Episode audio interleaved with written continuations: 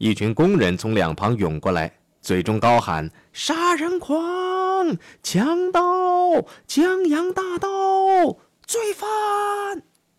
社会主义工人党的党徒们对此置之不理，依旧操着正步。当地的警察将队伍引到市中心的霍夫布劳斯酒馆，然后将大门锁上。但希特勒却坚持让他的人马在射击场住宿。于是，冲锋队员们又踏着鼓点，重新穿过敌对的人群，朝市郊走去。这个时候，鹅卵石如雨点般打来。希特勒把鞭子一挥，冲锋队员们立即用橡皮棍朝进攻者没头没脑地打去。人群慌忙后退，队伍这才继续前进。他们趾高气昂，俨然像出战得胜的部队。最自豪的是事事考究的卢德克，他觉得自己已经被下层百姓接纳。卢德克后来回忆说：“呵呵，不管我的衣着好坏，人人皆英勇奋战。看到这一点，群众们也就原谅了我的裁缝。”第二天上午，星期天，左派分子举行群众示威，把纳粹赶出去。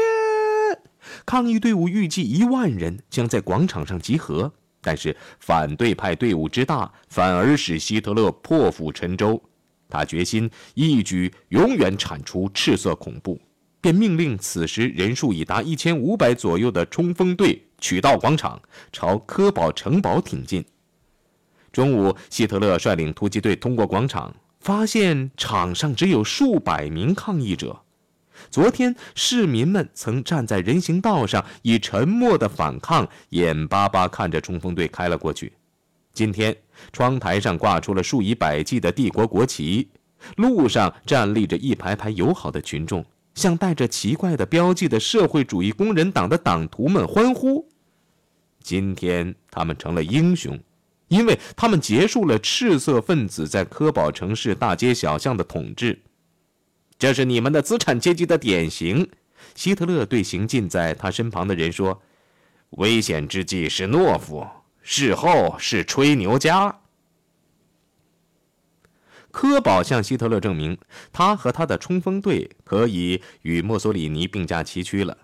在两星期多一点的时间后，墨索里尼又树立了另一个榜样。十月二十八号，墨索里尼的黑山党开赴了罗马，夺取了该城。四天后，与通常一样，埃塞以希特勒之介绍者的身份，在霍夫布劳斯的宴会厅里宣布：“德国的墨索里尼名叫希特勒。”到了一九二二年，希特勒已在自己周围集中了各个阶级的人士，他们的文化程度与职业也都大相径庭。尽管程度有所不同，所有人都和他一样赞同民族主义，恐惧马克思主义。其中有两名飞行员，一个叫赫尔曼·戈林，这个人曾是一流的战斗机飞行员，是赫赫有名的里希特霍芬飞行团的最后一名指挥官。另一名是鲁道夫·赫斯，这个人在战争初期是希特勒所在团的一名军官，战争结束的时候成了一名飞行员。虽然两个人都出身富裕家庭，两个人都坚信希特勒是德国之前途的答案，但两个人在外貌上、性格、脾气上都显著不同。戈林为人轻浮、装腔作势，性格外向，容易和人交朋友，并且常常能左右他的朋友。他的父亲曾当过区法官，后来被俾斯麦委任为帝国西南非委员。他结过两次婚，有八个孩子。戈林排行倒数第二，是个学者，但对此他毫不在乎，意在从容为国效劳。通过他的教父的关系，他加入了普鲁士皇家青年军，在战斗中出了名。在参加了第二十七次空战后，获得了一枚最高军事奖章——功勋奖章。停战之后，他成了瑞典航空公司的一名飞行员，与一个有夫之妇卡林·冯·坎佐订了婚。卡林的父亲出身瑞典的贵族，母亲则出身于爱尔兰一个酿酒的家庭。他和卡林达成了协议，只要卡林最后办妥离婚手续，他俩便立即结婚。格林本来可以在瑞典安生度日的，但他非常着急地返回德国。以洗雪凡尔赛的耻辱，雪失败之耻，铲除通过普鲁士心脏的长廊。他考进了慕尼黑大学，学的是历史和政治学，但更使他感兴趣的却是现实中的政治。为此，他曾计划在经过沙场考验的军官中建立自己的革命政党。他回忆说：“我记得他们曾开会讨论为这些军官提供膳食住宿的问题。你们这些笨蛋！”我对他们说：“难道你们认为一个干练的军官会找不到一张床来睡觉吗？连一个漂亮姑娘的床也找得到。他妈的，眼下还有更紧要的事情呢！不知道谁老着脸皮，我在他头上给了他一下子。当然了，大家都哄堂大笑，会议也就结束了。格林领导革命的企图也就到此告终。直到1922年秋天的一次群众大会上，他才找到一个值得追随的人。”这次大会在科尼西广场召开，目的在于抗议盟国让德国交出所谓战犯的要求。各党派的发言人纷纷上台。后来群众在高喊“希特勒”，事有凑巧，原来希特勒正站在戈林与卡林的附近。他们偶然听他说，他根本不想给这些巡抚的资产阶级海盗讲话。那时，希特勒身穿军大衣，腰间扎着皮带。他身上的某种东西感染了格林，于是格林便在纽曼自助餐馆参加了一次党的会议。我在后面坐着，不敢冒昧。我记得那次会议有罗森堡，希特勒对为何没有做发言做了解释。他说：“那样不痛不痒的讲，哪个法国人也不会失去睡觉的机会的。你必须用刺刀支撑你的威胁。是的，这才是我要听的。”他要建立的是一个能使德国富强、能粉碎凡尔赛条约的政党。不错，我对自己说，这才是适合于我的党。打倒凡尔赛条约，他妈的，这才合我的胃口。在党的总部，他填了一张入党申请表。这样一位战争英雄竟出现在这样一个破旧的办公室里，这肯定引起了轰动。他回忆道：“反正有人告诉我说，希特勒想立刻见我。”风度翩翩的戈林，希特勒只要看上一眼就足够了。站在他眼前的是这样一个北欧人，闪闪发光的闭眼，又高又细的身材，粉红中带着白的皮肤。他告诉我，正当他要找人来管理冲锋队时，我正好去找他，这完全是运气。他们同意一个月后再宣布，但格林却立即投入了冲锋队的训练工作，并且作为一个军事组织进行训练。军队，我对大家说，这是军队。看上去他是不折不扣的日耳曼人，但是按希特勒的标准，他还不是个种族主义者。事实上，他的许多朋友都是犹太人。格林之所以加盟德国国家社会主义工人党，是因为他是革命的，不是因为其意识形态。其他党派也搞革命，所以我想我怎么也能参加上一个。他是个热衷于行动的人物，一个热衷于行动的组织吸引了他，也正是当时希特勒所需要的人物。他与容克军官和社会各界人士有着宝贵的联系，又是在游行时、在会议上可供炫耀的人物。在必要时，由他正面斥责某些领导人，他也不会在乎。如果与戈林相比，鲁道夫·赫斯却黯然失色了。他出生于埃及的亚历山大港，父亲是个有钱的批发商和出口商。他曾就读于寄宿学校，后来在瑞典考进了高级商业学校。战争迫使他辍学，战后他怎么也不想以商为业。与戈林一样，他也进了慕尼黑大学，学的是历史、经济学和地理政治学。他也觉得被十一月罪犯出卖，但他并没有从事自己的革命，而是加入了图里会。他参加示威游行，也在街头演讲。作为自由兵团的一个成员，他曾参与推翻巴伐利亚苏维埃政权的斗争。他也在寻找一位领袖。在大学时期，他的论文《怎样的人才能领导德国恢复其旧日的光辉》曾获奖。他写道：“此人应是独裁者，善于使用口号，上街游行和煽动民众。他必须来自人民，但又与群众毫无共同之处。”与所有伟人一样，他必须具有完整的人格，不因流血而畏缩。大是大非总是靠铁和血来解决的。为达到此目的，他必须准备践踏自己的挚友，铁面无私地施行法律，小心谨慎而机敏地对待人民和国家。必要时，可用骑兵的马靴将他们踩在脚下。赫斯在希特勒身上找到了他的理想，并作为希特勒的亲信和心腹，在他身边待了一年多。与此同时，他还效忠于另一人卡尔·豪斯霍夫将军。这个人曾在东京任武官三年，能讲一口流利的日语。于1911年回国。回国后，他热衷于亚洲事务，并坚信国家的存亡有赖于其所控制的疆域。战争就是他这一理论的证明。德国之所以受包围、受窒息，最后蒙受战败的耻辱，其原因就在于他缺乏生存空间。停战后，他出任慕尼黑大学的地理政治学教授。他告诫学生，救国之途在于自给自足。为此，德国不仅需要自给自足，还需要生存空间。对豪斯霍夫教授和希特勒，赫斯都佩服得五体投地，希望能将两个人凑在一起。其中有个障碍。豪斯霍夫太太因他父亲是个犹太商人，赫斯虽然遵从种族主义的理论，但他又是个有血有肉的人，既对教授先生忠心耿耿，也对教授夫人不怀二心。赫斯当时风华正茂，既谦虚又不独断专行。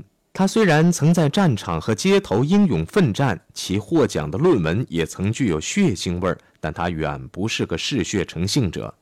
他爱书本与音乐，甚于激烈的辩论，但在咖啡厅论战中却也不难见到他。而他也正是在霍夫布劳斯的血战中博得了希特勒的赏识。他面目方正，眉毛又黑又浓，两眼炯炯有神，嘴唇严谨，俨然是准备践踏挚友之人。只是在微笑时，赫斯才露出其本来面目：一个机智灵敏、青面獠牙的青年理想主义者。伊尔塞赫斯回忆道：“他笑得很少，不抽烟，不喝酒，对战争失败后还在跳舞和社交的年轻人缺乏耐心。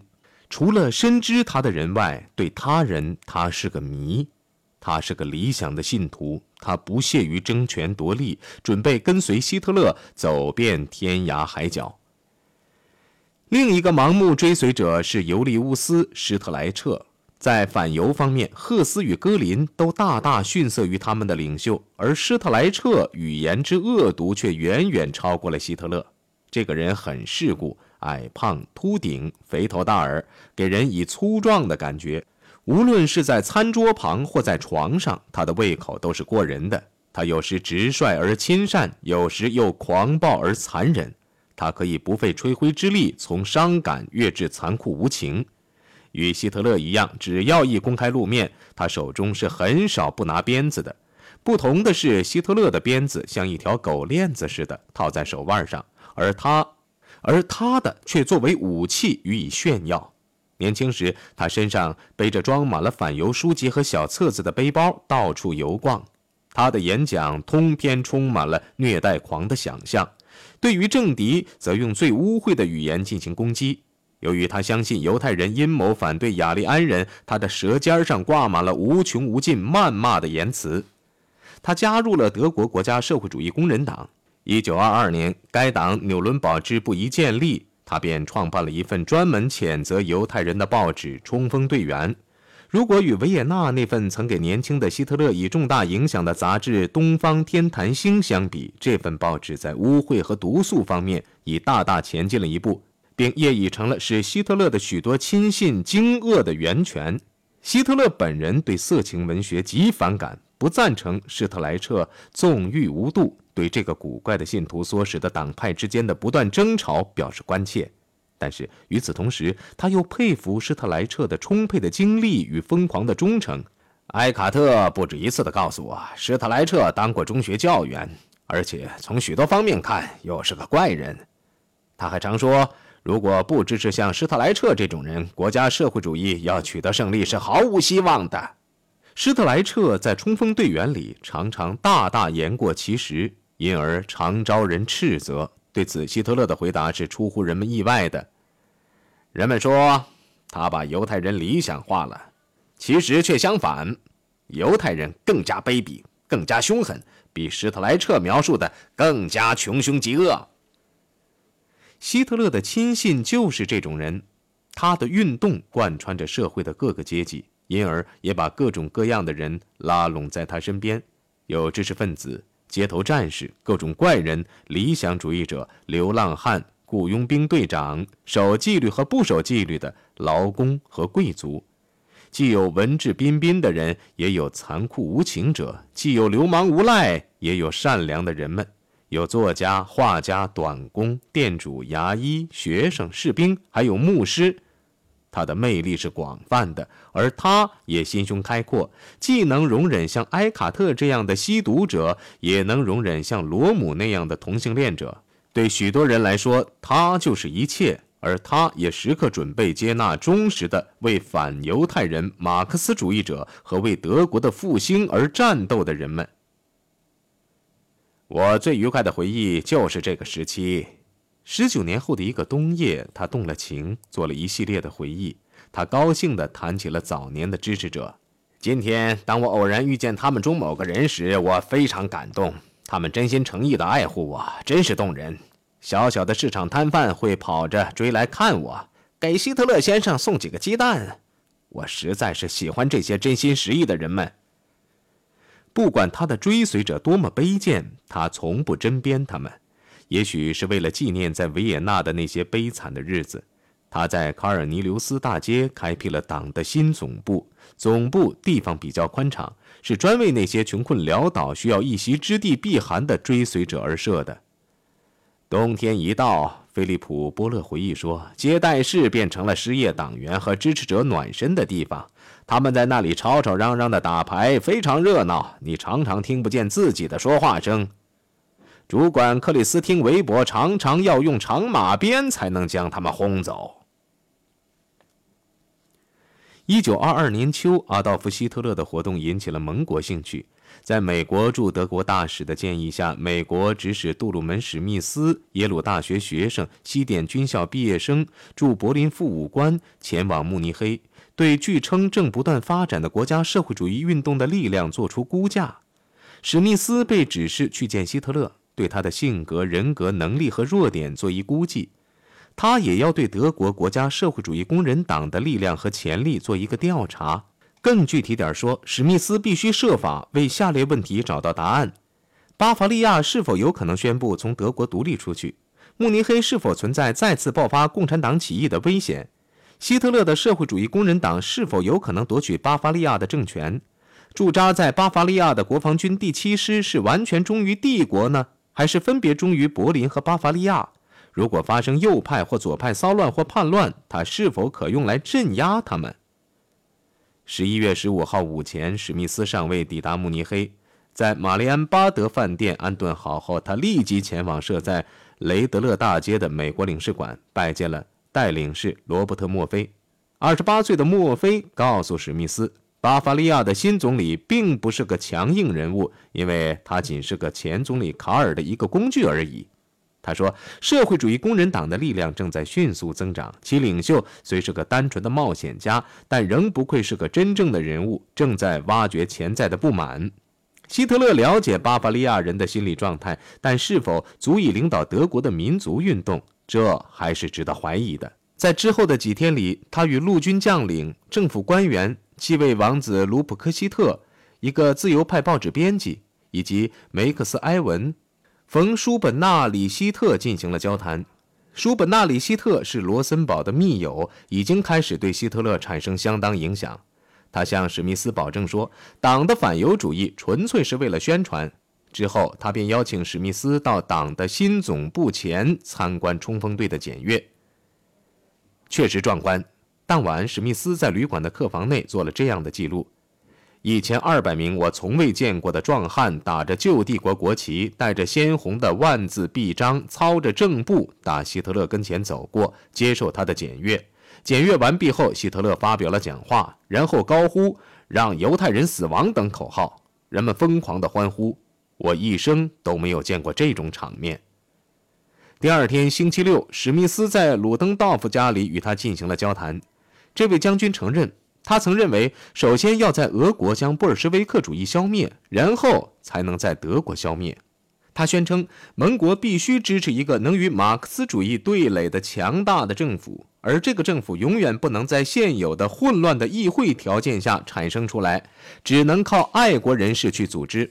他。坚信法西斯主义运动是欧洲反动势力觉醒的开始。墨索里尼对德国的民族事业真正抱有同情。